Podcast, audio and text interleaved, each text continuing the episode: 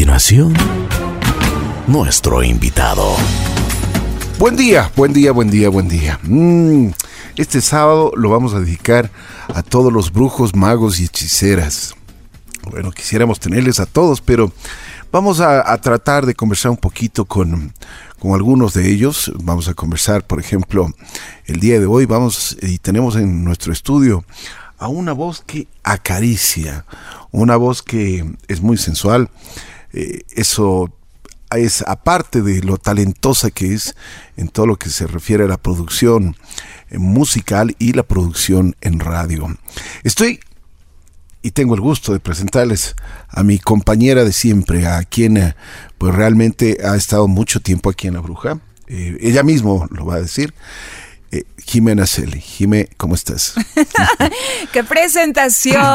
Para que veas cómo te quiero, ¿no? Sí, me quieres ah, y yo te quiero. Ahí está, ahí está. Y estoy contentísima de la vida. Estoy nerviosa. ¿En serio?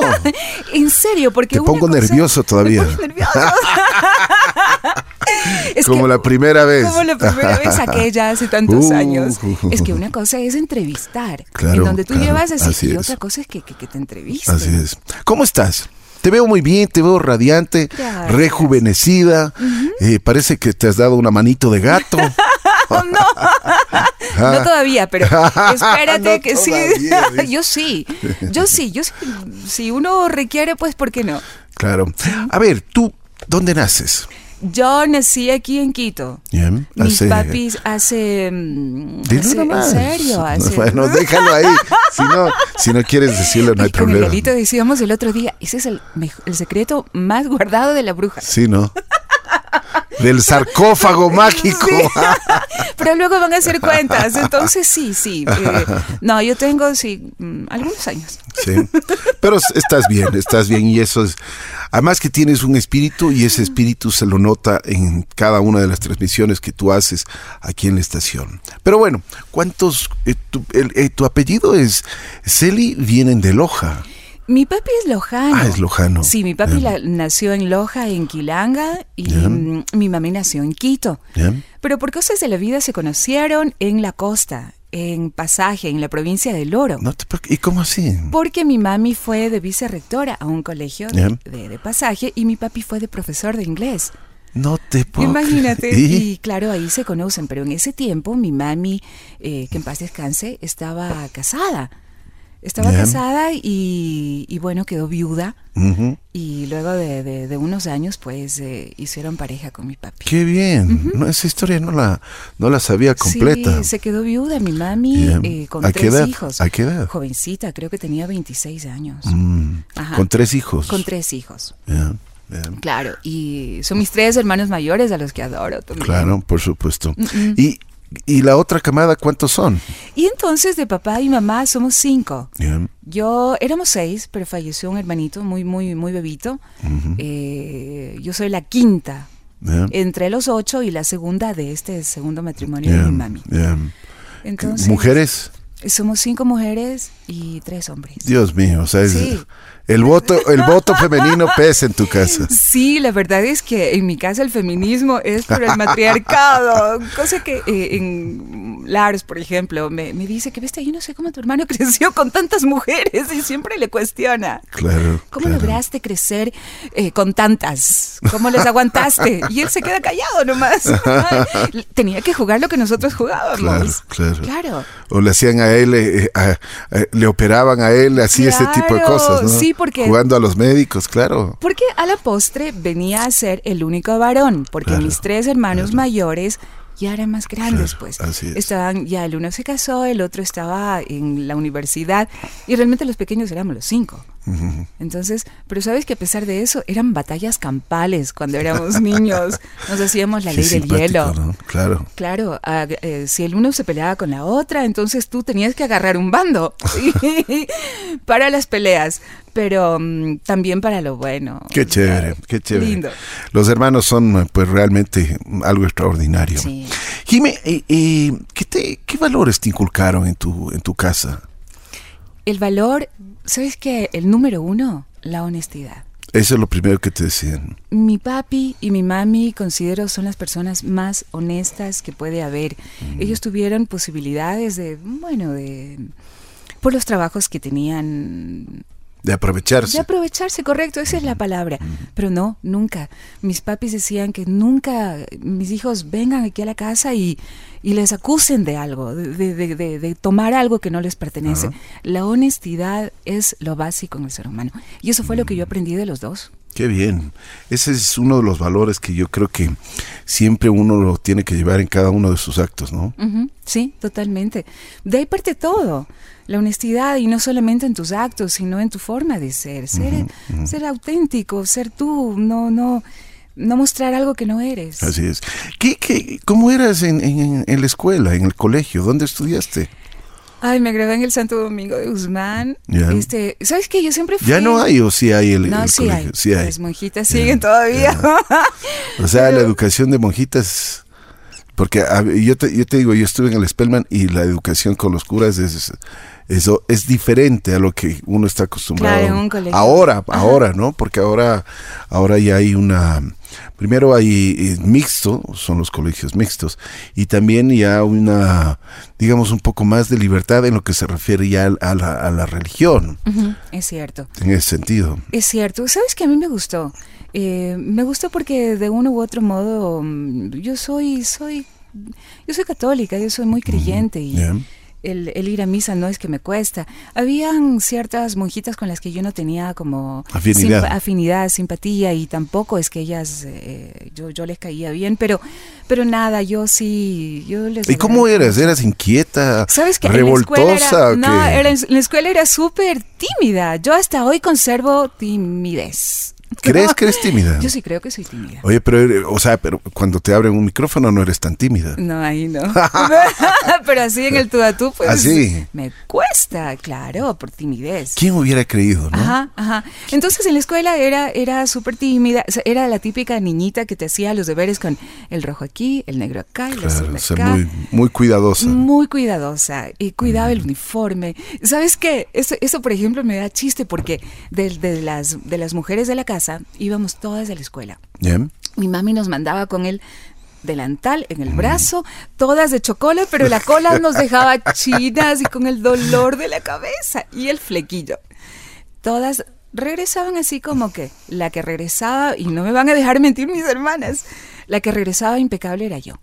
Tengo otra hermana que en cambio regresaba con la cola así medio por acá, este se caía, o sea, cada una con su personalidad, pero por ese lado fui como que como la cuidadosa. Y en el colegio pues tampoco, nunca me destaqué por, por, por estudiar 100%. Eh, sí, a veces me entraba la pereza, no, no era buena para las matemáticas, para la física, eh, para la, química. ¿Cómo fue tu primer amor? ¿Fue en, el, en, el, colegio? ¿Sabes qué? Este... Mm, y te acercas al micrófono para... a ver, a ver si me... De ese a ver si me acuerdo. no, no, no, pero más o menos a qué edad fue. Este, yo tuve un, un, enamoradito cuando tenía como 14 años y él tenía 15. Él estaba en quinto curso de colegio. Pero pero era de aquellos que, que, que solo veías los fines de semana, no era una cosa muy muy profunda, muy intensa, realmente fue algo intrascendente.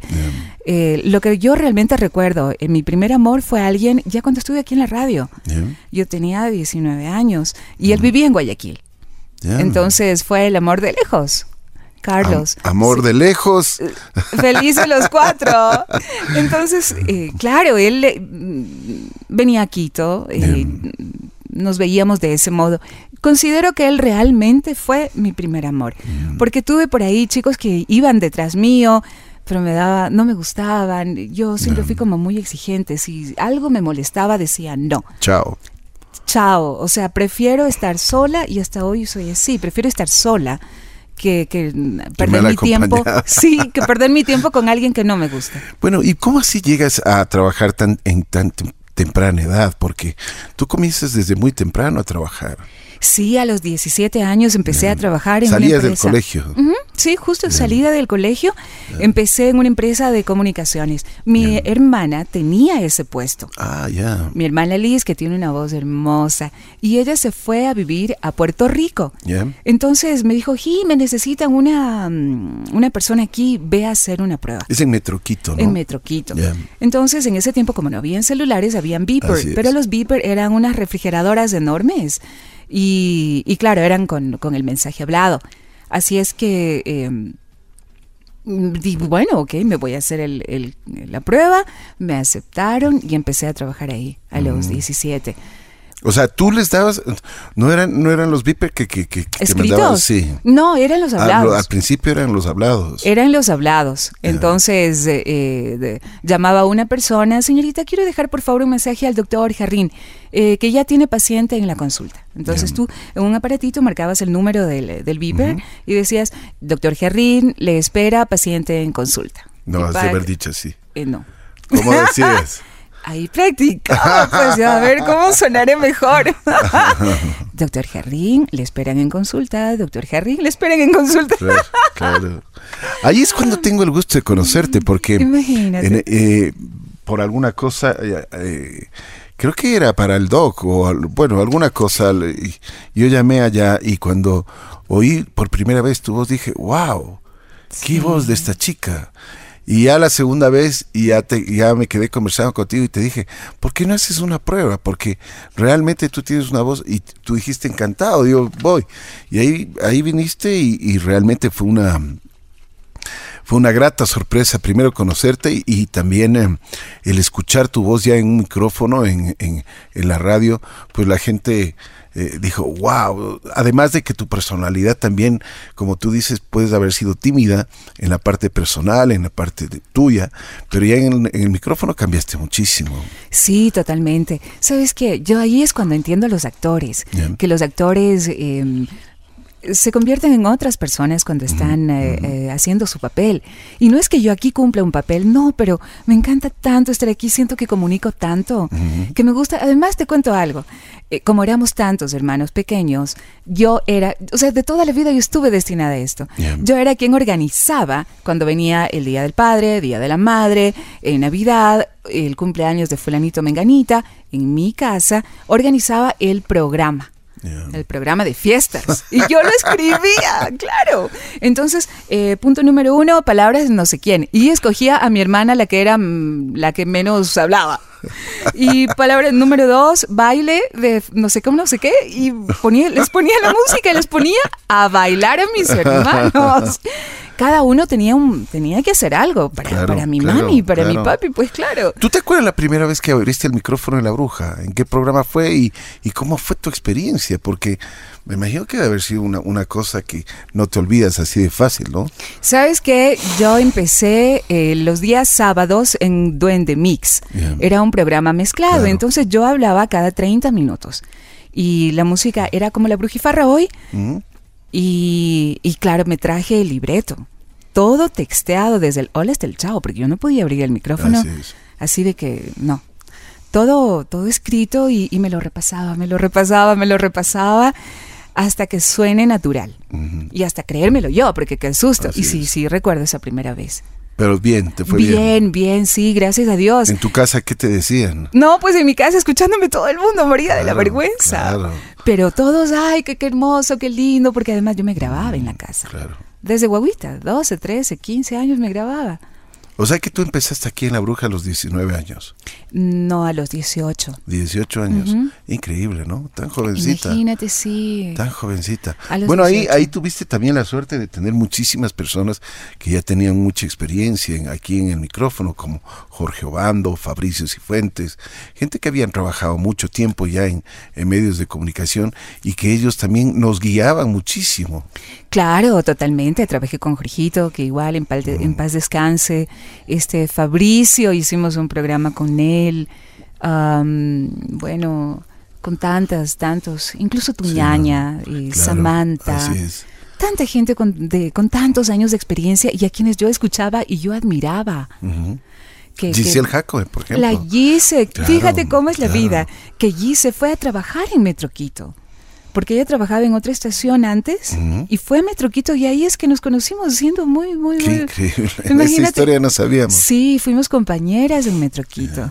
Y, y, luego, claro, aquí aprendí de ella mucho. Ella, ¿sabes qué es mi inspiración? Porque yo era oyente de ella cuando ella trabajaba en otra, en otra radio. Y cuando la primera vez la escuché, dije, Dios, qué voz, es un ángel hablándome. Yo quiero hacer eso. Y como siempre me grababa, porque quería trabajar en radio, yo quiero ser como ella. Yo mm. tengo que ser como ella. En, en, el aniversario yo decía, uno siempre tiene una inspiración claro. y alguien a quien seguir. Y ella es el modelo mío. Qué chévere, qué chévere. Es una mujer a la que yo admiro Le mandamos un saludo especial a Giselle Jacome, que algún momento también lo le, vamos a invitar. Eh, y, Jimé, eh, por ejemplo, ¿qué es para ti la audiencia? Sabes que son mis amigos y son a quienes, y esto en serio, eh, no es un cliché ni es un decir, y me encantaría que les llegue como, como, como lo que es para mí. Son lo que yo necesito, son aquellos amigos que yo necesito todos los días para recargar la batería. Porque aquí venimos con problemas, llegamos, todos tenemos una vida y, y claro, llegas a veces angustiado, con ansiedad, con problemas y cosas, pero como somos seres de luz y somos seres llenos de energía, esa energía de cada uno y la buena vibra, cómo nos va recargando, que te juro, para mí cada programa es, es único y el recibir un mensaje, el que, el que cada uno te diga, sabes que lo que tú dijiste me ayudó, em, la música que pusiste me recordó tal cosa, eso, eso para mí es, es lo que me da, lo que me da vida. Esa es una de las cosas importantísimas, ¿no? El saber escuchar a los oyentes, porque ellos te escuchan. Correcto. Pero, pero también tú tienes que escucharles a ellos. Exacto. Y además, y, y tú pues debes tener igual tantas historias con, con todos nuestros amigos que nos escuchan. Es, es, es, increíble. Ellos a mí me han sacado, pero de unas, de unas muy profundas. Sí. Sí has venido con mucha tristeza a tu programa, por ejemplo, algún día, y que te toca eh, sacar una sonrisa y, estar valiente frente, al, frente al micrófono. Sí, yo creo que tengo tres tristezas profundas. Em, no digo cuatro porque, a ver, la primera fue cuando falleció mi hermano. Él tenía 27 años, esto te estoy hablando del 91. Así es. Fue tan doloroso la primera pérdida que tuve. No sé cómo lo logré. Y te tocó trabajar. Claro, y vine a trabajar y, qué duro, qué duro pues ser un payasito. y porque yo creo que antes era como diferente, no sé si tú lo ves así.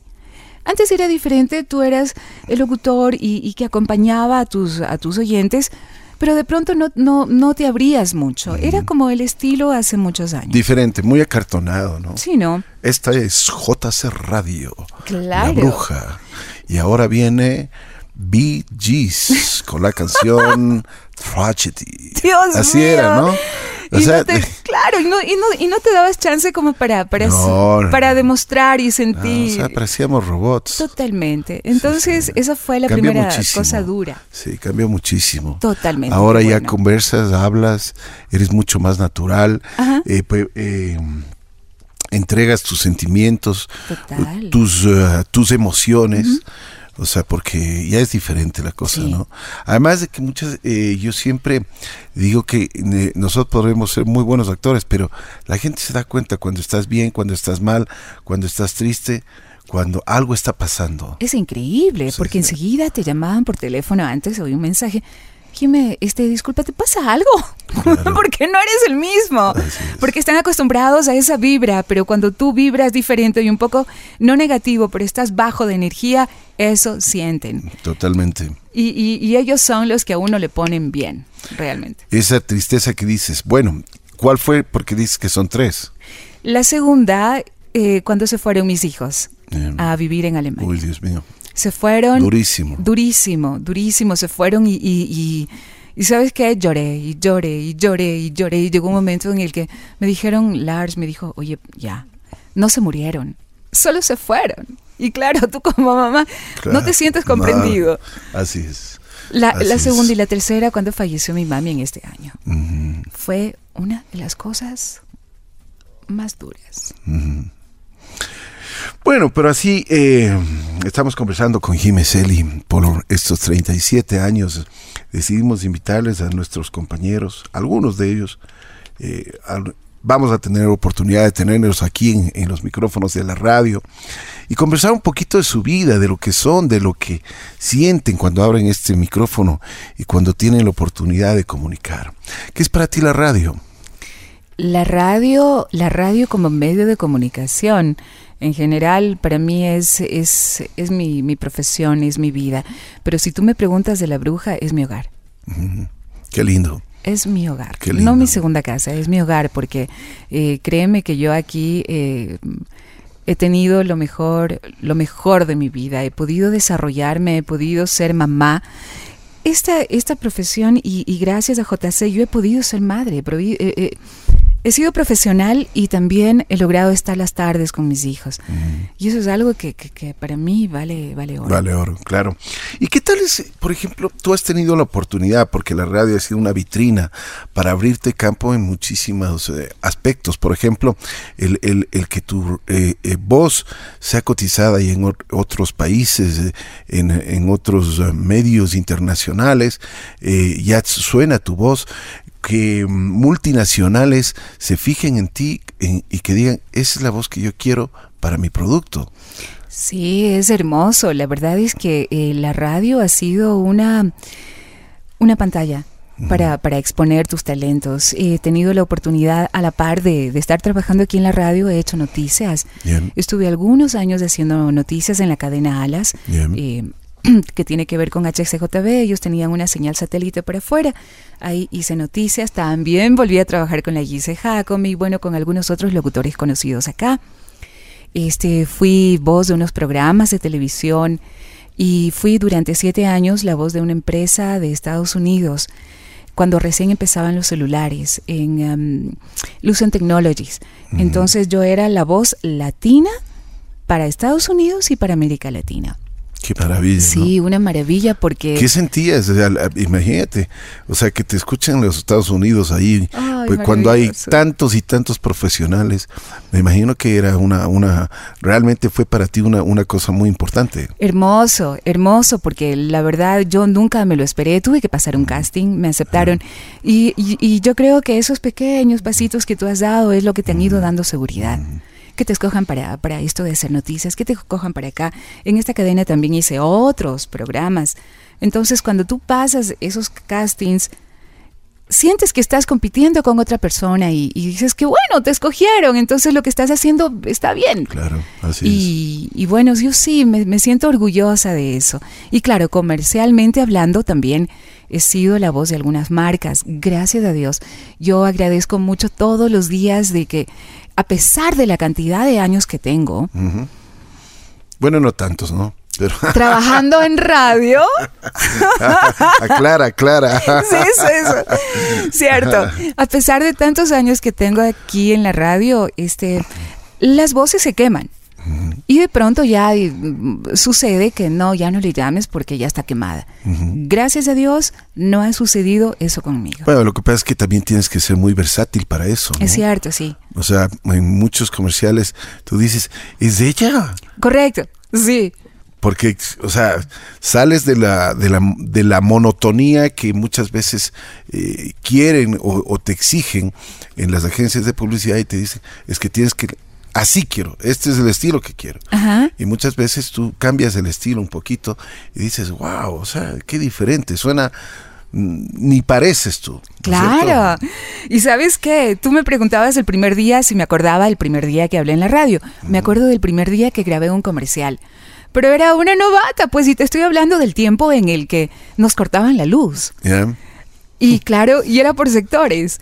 Y en el sector donde estaba la productora, que era aquí en el sector de la radio, en Cascarón, daban la luz a las 9 de la noche.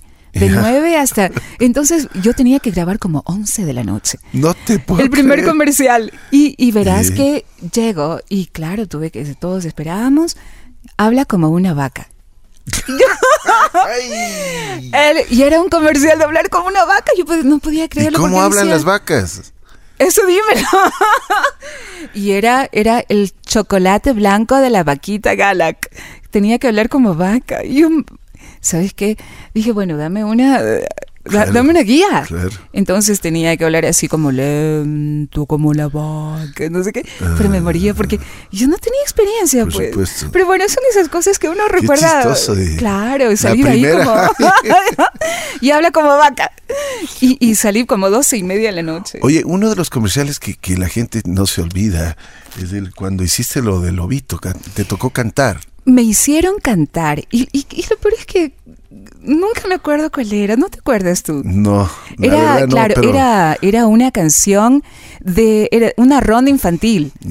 así es. Y, y, me hicieron cantar, claro, y que es súper sexy, no sé qué. Yo también como, me costó hacer, o sea, me costó por la vergüenza. Pero, pero salió bonito, salió bonito. ¿Cómo era el, a ver si nos recuerdas? Ah. Era, ay, no me acuerdo. Algo era del... Eh, lobito, algo, Sí, era una cosa que, que estás diciendo, Lobito, no sé qué. Y era, así es. y era la canción, una que cantan los, los, niños. Pero, qué chévere, oye. Me alegro muchísimo porque has tenido oportunidades bastante grandes en la vida. Eh, cuéntame, ¿qué sientes cuando abres un micrófono? Cuando estás frente a un público, cuando las luces no te dejan ver quién está al otro lado. ¿Qué sientes cuando estás en, la estación y llegas, por ejemplo, a gente que ni te imaginas, que llegas en el mundo al otro lado del mundo? Porque ahora con la facilidad, con la tecnología, pues tienes oportunidad de que hay gente que nos escucha en Tailandia, en Japón, y, y que muchas veces se dan la molestia de escribir. Ajá. No, para mí el día a día es, eh, es básico, es vital. Ningún día se parece a otro. Y sabes qué, yo aún hoy en día, cuando abro el micrófono, no siento ahora miedo, pero sigo sintiendo esa responsabilidad desde el primer día. El respeto. El respeto, el que gime, da lo mejor de ti, haz tu mejor trabajo. Si vas a dar un, un consejo, si vas a decir algo que sea para ayudar, que la gente escuche algo bonito, alegrarles el día, todos los días. es, es, una responsabilidad de, de, no equivocarte, de, de, hacerlo bien. ¿Alguna vez has metido la pata, como se dice vulgarmente? Sí, claro. ¿Qué, qué ha pasado? A ver, cuéntanos. A ver, de pronto dejaba el micrófono prendido. Ya. Claro. Ah, sí. la típica. Y claro, esas, esas eran las primeras. Dejabas el micrófono y como eran LPs, lo que usábamos, de pronto pasaba algo y no salía. Yo, miércoles. Y al aire. Una vez me llamaste. Claro, me acuerdo. El micrófono prendido, apágalo. Me quería morir. Entonces, esas eh, metidas de pata, qué sé yo, cambias nombres cuando entrevistas a alguien sin querer. A, propósito, ¿cuál ha sido la entrevista que, que porque has hecho muchísimas, de todo, eh, pero cuál ha sido la, la que más te ha impactado? Impactado como personalidad. ¿Sabes que yo a Manuel Serrat? Por teléfono, por teléfono. Yo creo que es un hombre tan inteligente y un poco me tenía me tuvo algunos días eh, estresada. Porque yo sabía de él, había estado en alguna rueda de prensa y él es de las um, de las personas que te dice las cosas muy respetuosamente, pero te puede parar. Así al periodista lo para. Y toda la semana pasé como que, híjole, ¿y ahora qué, qué, qué Estabas estudiándole. Sí. Eh, eh, sabes que yo sí me preparo mucho para las entrevistas. No como otros. Gracias, Kim. No, no, no. Hablo de mí, por Dios. no, me preparo, o sea, busco, investigo quién era, qué hizo, qué fue, en qué momento tropezó. ¿Y qué tal te fue con Serrat? Me fue bien, bien, bien. ¿Sabes qué me encanta? Luego de la entrevista, cuando realmente te dicen, gracias por esta entrevista. Pocas veces me preguntan eso. Qué chévere, ella es lo mejor te sientes bien, mm, porque mm. dices, bueno, lo estás haciendo bien. o por ejemplo, me gustó mucho Ricky Martin. Mm. Em, Gente sencilla, ¿no? Qué sencilla. O sea, sí, o sea, que muchas veces uno le ve y dice, wow, pucha, pero... Y es gente, pero completamente eh, común, normal, tranquilos, no tienen ni poses, ni... Y más bien... Eh, eh, yo creo que cuando llegas, por supuesto, llegas un poco estresado, viendo, midiendo cada una de las, de las cosas que suceden en una entrevista, pero cuando encuentras al otro lado a un ser humano, pues simplemente te se comienza a conversar, ya, ya, deja, exacto, deja de ser una entrevista, ¿no? Es cierto, pero sabes que yo recuerdo siempre mucho una entrevista y no es que la recuerde porque fue espectacular, sino por lo que pasó. ¿Qué pasó? No sé si alguna vez te conté con Cabas. Uy, Dios mío. Pero Cabas era la segunda vez que lo entrevistaba. Yo sí dije, ¿te acuerdas que yo te dije, no? Nunca más en la vida le entrevistaré a Cabas. Es que claro, él es muy parco. Pero parco, pero fíjate lo que pasa, fíjate, esa, es, la ley del karma, porque, claro, como yo ya le había entrevistado una vez a la segunda, dije, pues me traje 50 preguntas. Pero yo estaba mal de la garganta. Y de pronto, empezando la entrevista, segunda, tercera pregunta, él me, me empieza a dar a mí tos. Y era tan fuerte la tos que me empiezo a ahogar. Y no podía respirar no recuerdo que le pregunté y él estaba en nuestro anterior estudio y él estaba, claro, contestando. Entonces cerré mi micrófono y empecé a toser y él me veía. Entonces yo le hice la señal de que siga hablando hasta que me pase. Fíjate que empecé Ricky, a ahogarme. En el estudio estaba Fabio Patiño, estaba alguna gente. Tuve que salir del estudio. Claro. Y le dejaste ahí. Le dejé al, a él. hablando. hablando. El que es el hombre más parco del mundo. Se quedó solo en el estudio hablando unos dos minutos. Porque yo tuve que salir y todo el mundo se empezó a encargar de mí y no del artista. Yo tanto, estaba ya morada porque ya no respiraba. Que, Fabio empezó a hacerme cuando, cuando te atoras con comida y así de esto de, en el estómago, ejercicios de resucitación. Me dieron agua. La Pauli salió. Y, Cava seguía ahí. Y Cava seguía hablando en el micrófono solo. Qué increíble. Eso, esa sí, es una gran anécdota. Te juro. Cosa que. Y, yo, como quisiera, como quisiera tener esa grabación para saber qué habló. Me encantaría saber qué dijo durante esos probando, Probando, uno, dos, tres.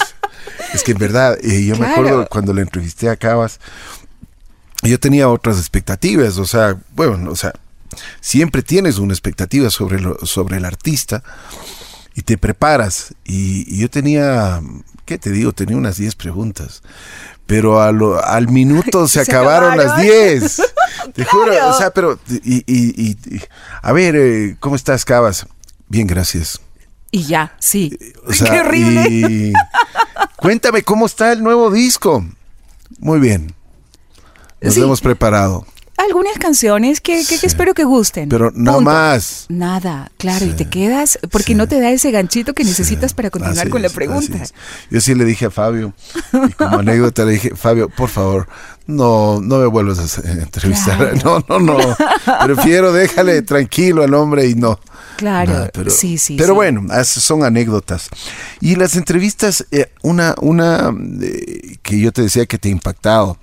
Y entrevistas así que realmente te has sentido mal y que lo único que quieres terminar, ¿qué ha pasado? ¿Con, con quién? O sea, alguna entrevista que, que, que, que ya el, eh, muchas veces los artistas también se cansan, no están cansados. ¿Sabes qué? Tuve una con Miguel Bosé. Ay, Dios mío. Ya. Sí. Y Muy especial. Ay, qué especial. Y claro, igual estuve preparada porque es un, es un artista mm, complicado.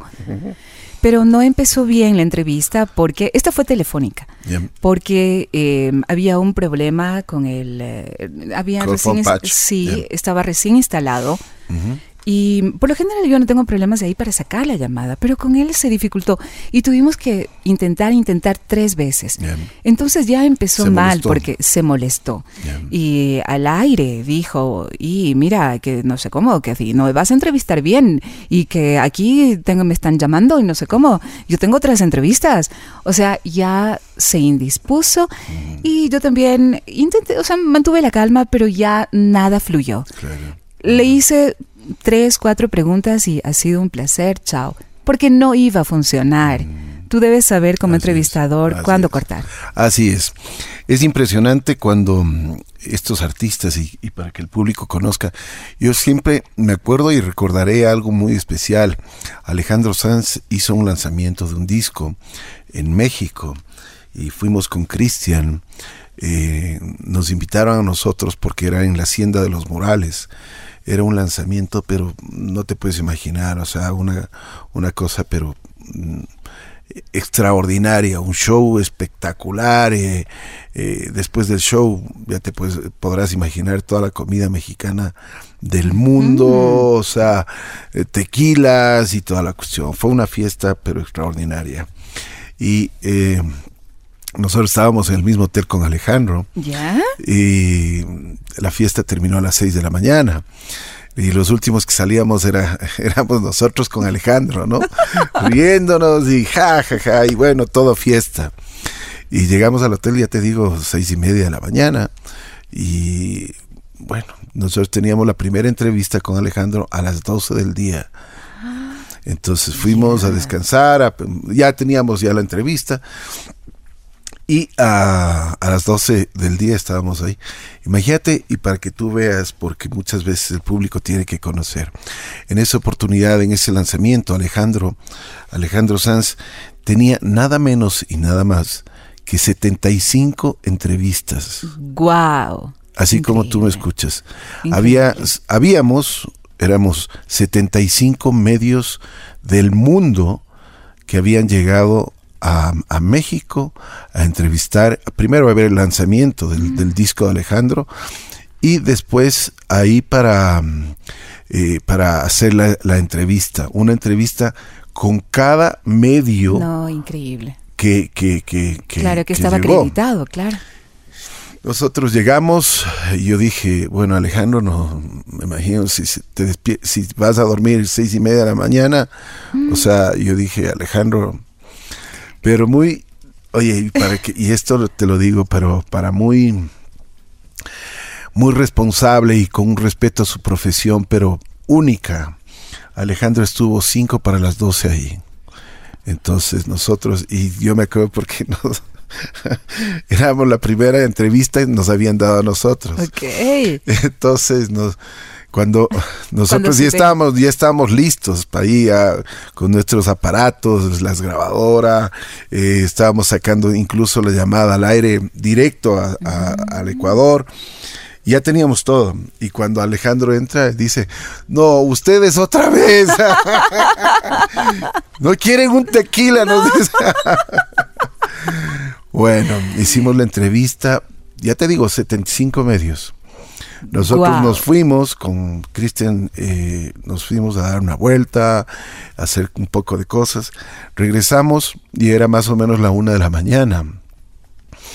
Y me acuerdo y, le digo, vamos a ver, vamos a saludar a Alejandro. Ahí debe estar todavía.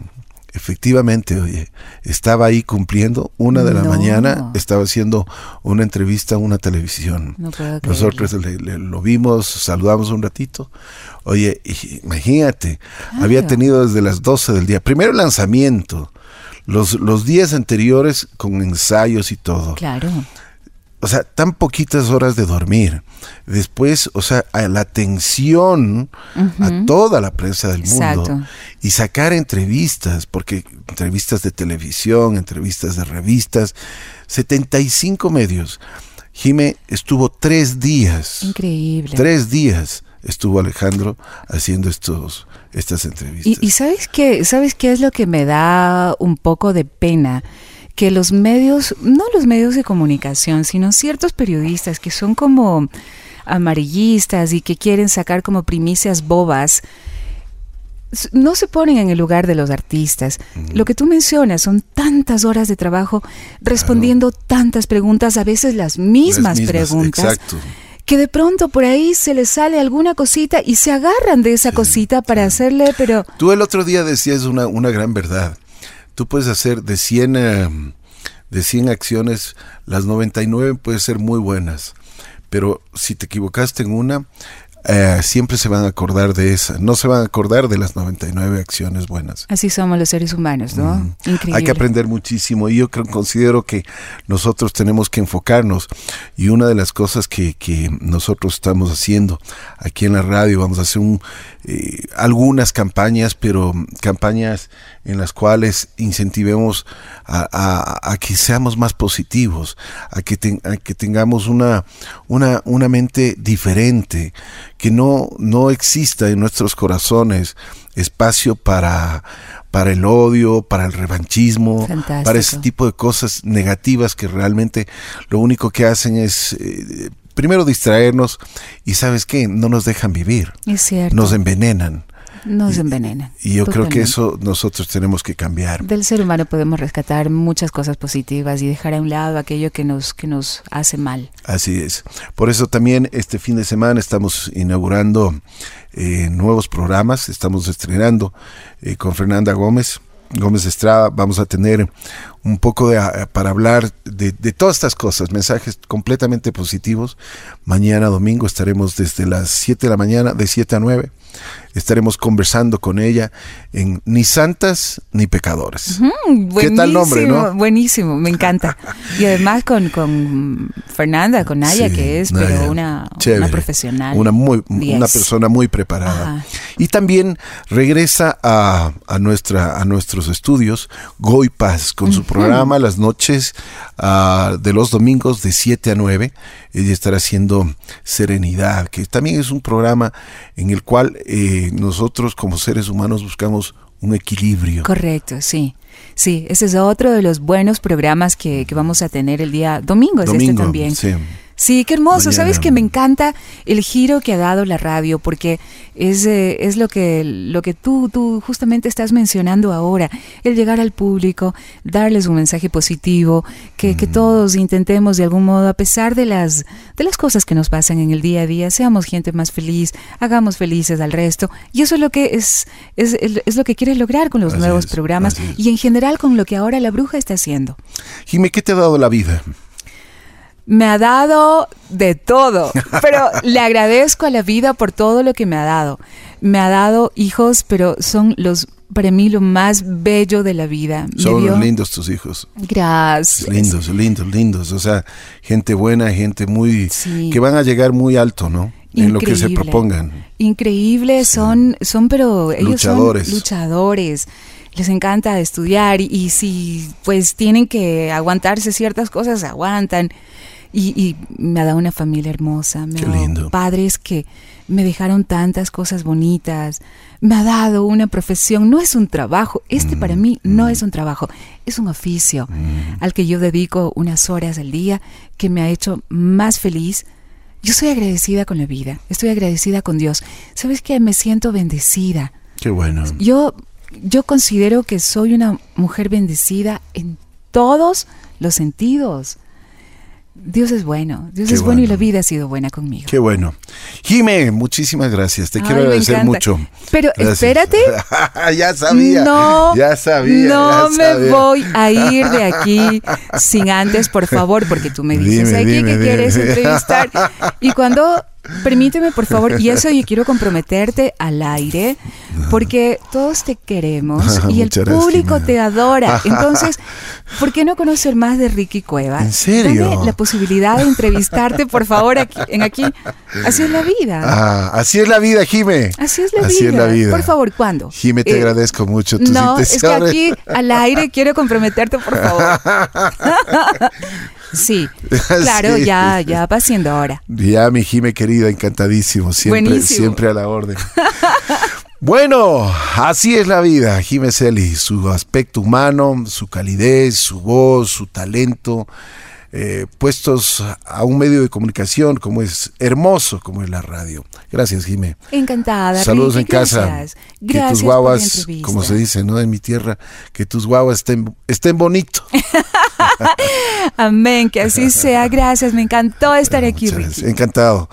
Así es la vida, Jimé Celi. Hoy, este día sábado, lo estamos dedicando a los 37 años de la estación.